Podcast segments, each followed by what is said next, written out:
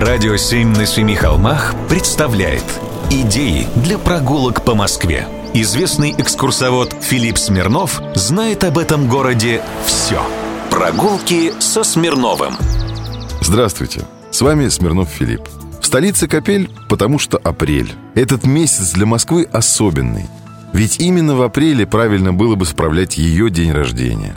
Вот смотрите, 4 апреля 1147 года в летописи записано «Приди ко мне, братья, в Москов».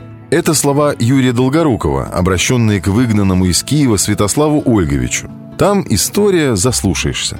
Москов или Москва была тогда простым селом на границе Суздальских земель. Принадлежало это село боярину со смешной фамилией Кучка. И вряд ли бы Юрий Долгорукий обратил бы внимание на это село, если бы не одно серьезное обстоятельство. Полюбил он жену боярина со смешной фамилией Кучка. У жены, кстати, была та же смешная фамилия. Боярин тогда спрятал свою супругу в самом дальнем из своих имений, в селе Москов.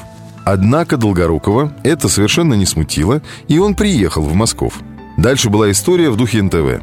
Юрий Долгорукий кучку нашего взял и убил, а жену его силой взял. Да еще и потом пир закатил, и друзей своих позвал, в том числе и Святослава Ольговича. Понравилось князю Долгорукому в этих местах. И изрек тогда наш роковой древнеславянский мачо.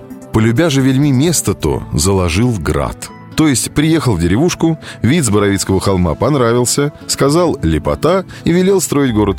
А Святослав Ольгович подарил Юрию Долгорукому бесценный в то время подарок – пардус. Это был прирученный гепард, охотник на оленей. Ну, то есть, понимаете, какие понты были у наших предков. И все это, конечно, происходило в юном месяце апреля. Логично, конечно, чтобы именно в апреле, когда Москву впервые упомянули в летописи, и стоило бы праздновать день рождения столицы. Но вряд ли эта история с убийством, насилием, кутежом и экзотическим животным послужила бы хорошим сценарием для праздника. Поэтому гораздо позже власти решили, что день рождения в Москве лучше отмечать в сентябре. Хотя и в сентябре кутежа на празднике хоть отбавляй. Прогулки со Смирновым. Читайте на сайте radio7.ru. Слушайте каждые пятницу, субботу и воскресенье в эфире «Радио 7» на Семи холмах.